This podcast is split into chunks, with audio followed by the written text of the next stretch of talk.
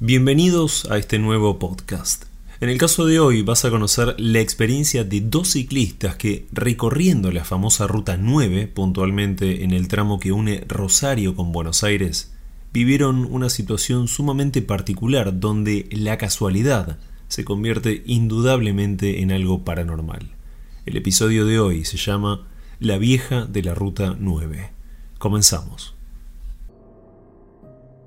Mi nombre es Diego y en el año 2019 realicé un viaje con un amigo. Nos pasó algo increíble y hasta hoy sigo pensando en ello. Si bien pasaron ya algunos años, no puedo olvidarme de esa situación, de pensar que tal vez estuvimos en peligro aunque no nos pasó nada, pero te aseguro que cuando lo escuches vas a entender por qué lo digo. Hace bastante que practico el cicloturismo y fue ese año que invité a un amigo que estaba con muchas ganas de salir a la ruta para hacer un viaje de algunos días. Somos de Pilar, Buenos Aires, y la idea era ir hasta Victoria, en Entre Ríos, yendo por la ruta 9. Son más o menos unos 300 kilómetros de ida, y volver por Entre Ríos a Buenos Aires tomando las rutas 11 y 12. Obviamente que este viaje era sin ningún tipo de apuro, y más aún que mi amigo no hacía mucho tiempo que estaba entrenando con su bicicleta. Fue así que una mañana bien temprano salimos y comenzó este viaje. Jamás imaginamos lo que estaríamos por vivir.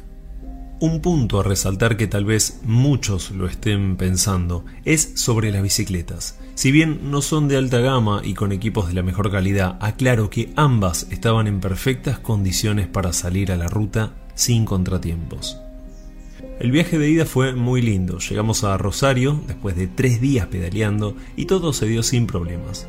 Pero decidimos no continuar hasta Victoria por un tema que no viene al caso, por lo cual luego de descansar un día, a la mañana arrancamos la vuelta hacia Pilar. Y acá es donde lo extraño comenzó a darse.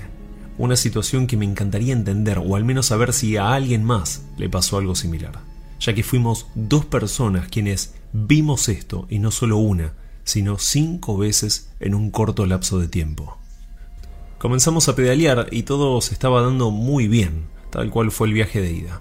Creo que todo comenzó cuando estábamos llegando a la altura de Figuera. Acá paramos a descansar un poco debajo del puente que está en lo que sería la entrada desde la ruta 9, frente a una estación de servicio. Y mientras estábamos tomando un poco de agua y recuperando las piernas, vimos a lo lejos, casi enfrente de la estación de servicio, un bulto oscuro. Nos llamó mucho la atención porque no llegábamos a ver bien de qué se trataba. Eran las 12 del mediodía, esto lo quiero aclarar.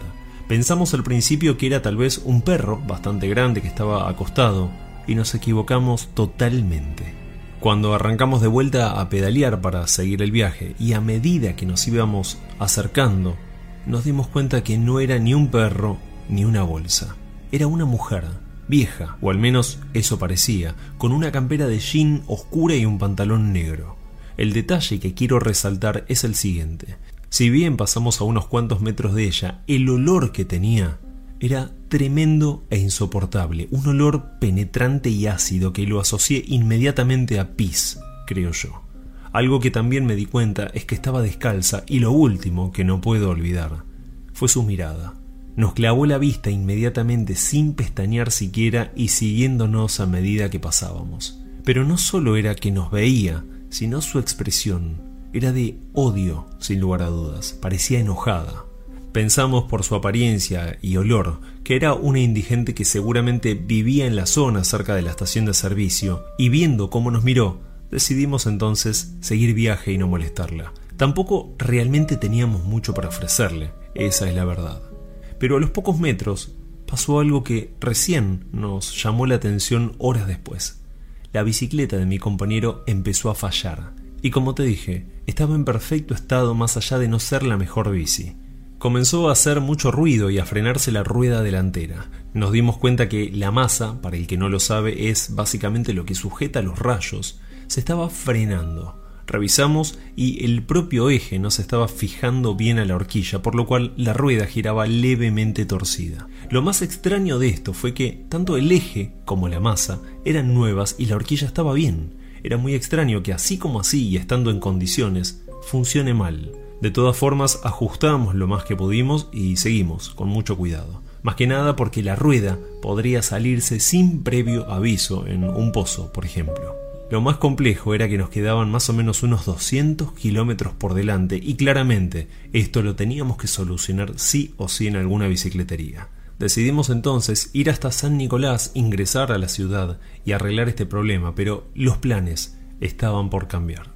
Solo unos 3 kilómetros más o menos adelante, otra vez la rueda estaba haciendo ruido, y a mi compañero se le dificultaba muchísimo poder mantener estable la bici. Paramos, ajustamos y arrancamos. Habremos hecho unos cientos de metros y nos sorprendimos cuando vimos al costado de la ruta otra vez a esta mujer kilómetros más adelante, nada, un, kilómetro era más adelante, la cruzamos de nuevo a la señora. Pero esta vez estaba caminando al costado de la ruta, caminando.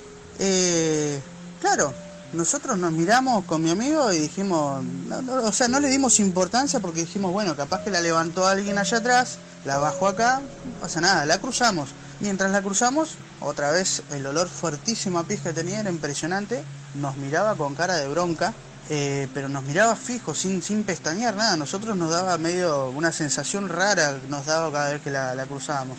Llegamos al puente de Pavón y la idea era parar, descansar, hidratarnos y revisar la bici que venía andando cada vez peor.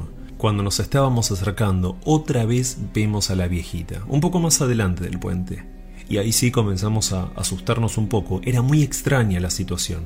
Esta vez estaba parada al costado de la ruta como quien está haciendo dedo, y nos miraba fijo ya desde lejos. Paramos igual, tomamos agua rápido, revisamos todo y seguimos viaje. No estábamos cómodos para nada teniéndola cerca. Mientras pedaleábamos, charlamos sobre esta mujer y pensamos que tal vez hacía dedo y quien la levantaba la dejaba en cualquier lado por el insoportable olor que tenía. Por esta razón la estábamos viendo tan seguido, pero así y todo, a ninguno de los dos nos convencía esta teoría. Un poco más adelante encontramos un puesto que vendía frutas, esos que están directamente al costado de la ruta, y paramos a comprar algunas naranjas. Hablando con el hombre que nos atendió, le contamos sobre esta señora, más que nada para saber si la conocía. Su cara demostró que no tenía la menor idea de quién era, y su contestación fue que es normal que en esa ruta se vean o pasen cosas raras, pero usualmente de noche. Esto que nos pasó fue en pleno mediodía. La cuestión fue que mientras estábamos aún en el puesto hablando con este señor, vemos que al costado de la ruta estaba esta mujer caminando en sentido Buenos Aires. Ahí nomás le dijimos que era ella justamente de quien hablábamos y que era imposible que esté ahí. Habíamos cruzado unos 15 kilómetros atrás, jamás vimos a ningún vehículo que la deje. Esta mujer estaba caminando simplemente, mirando levemente hacia abajo y bastante despacio. El hombre de este puesto se mostró bastante desinteresado y realmente no le llevó el apunte y siguió con sus cosas. Agarramos las bicis y continuamos viaje. En ese momento le dije a mi amigo que iba a parar a ofrecerle alguna naranja a esta señora. Tal vez tenía sed o hambre.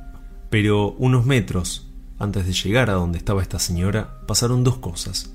Primero, la rueda de mi amigo otra vez comenzó a hacer un ruido tremendo y se frenaba más que nunca siendo que la había ajustado hacía solo unos minutos, y lo segundo fue que ella se frenó en seco, se dio vuelta y se quedó quieta mirándonos. Yo estaba con la naranja en la mano lista para dársela, pero te aseguro que algo me dijo que no lo haga. El miedo que tuve fue tanto que lo miré a mi amigo, le hice señas y seguimos sin parar. Ella nunca bajó la mirada y siempre, al menos el tiempo que la miré, se mantuvo sin parpadear. Continuamos y faltando solo unos kilómetros para la entrada de San Nicolás, la bicicleta de mi compañero dijo basta. El eje directamente no ajustaba y la masa estaba destruida.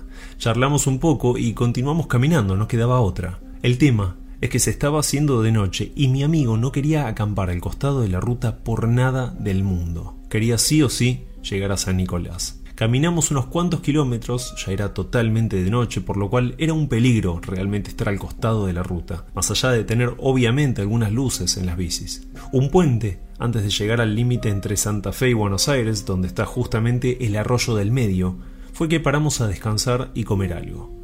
Colocamos las bicis a un costado, tomamos agua y mientras tanto hablamos sobre esta mujer que tanto habíamos cruzado. Decíamos que seguramente no la íbamos a volver a cruzar más, que en un rato estaríamos en San Nicolás, a la mañana arreglábamos la bici en una bicicletería y seguíamos viaje. Fue unos segundos más tarde que me doy vuelta en dirección contraria a la ruta y veo a una persona sentada. Era totalmente de noche, por lo cual no la podía ver a simple vista. La enfoqué con mi linterna y era esta mujer. Estaba sentada inmóvil y mirándonos fijo con esa misma cara de enojada. ¿Sabéis qué es lo más curioso de todo esto? Que el olor tan fuerte que te conté antes recién lo comenzamos a sentir una vez que la vimos. Todos esos minutos anteriores estando ahí, no sentimos nada teniéndola en teoría muy pero muy cerca. Ahí creo que tomamos conciencia que esto no era algo normal, qué es lo que quería, por qué nos seguía y por qué estaba al parecer enojada con nosotros, no lo sabemos, pero fue tal cual te lo cuento.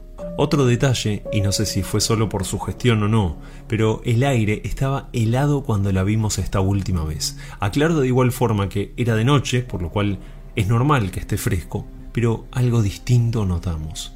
Ahí nomás agarramos las bicis y nos alejamos lo más rápido que pudimos del puente, casi corriendo. Cruzamos el arroyo seco y por suerte llegamos a la una de la mañana a la estación de servicio que está en la entrada de San Nicolás. Pero fue tal la sensación de miedo que nos dio que directamente tuve que llamar a mi abuelo, que él tenía una cangú en ese tiempo, eh, para que nos venga a buscar. Porque la idea era llegar a San Nicolás, ir a una bicicletería, arreglar la bicicleta y continuar viaje. Pero era tal el miedo que teníamos, tal la sensación de miedo que nos dio, que directamente tuve que llamar a mi abuelo para que nos venga a buscar. Y nos fuimos.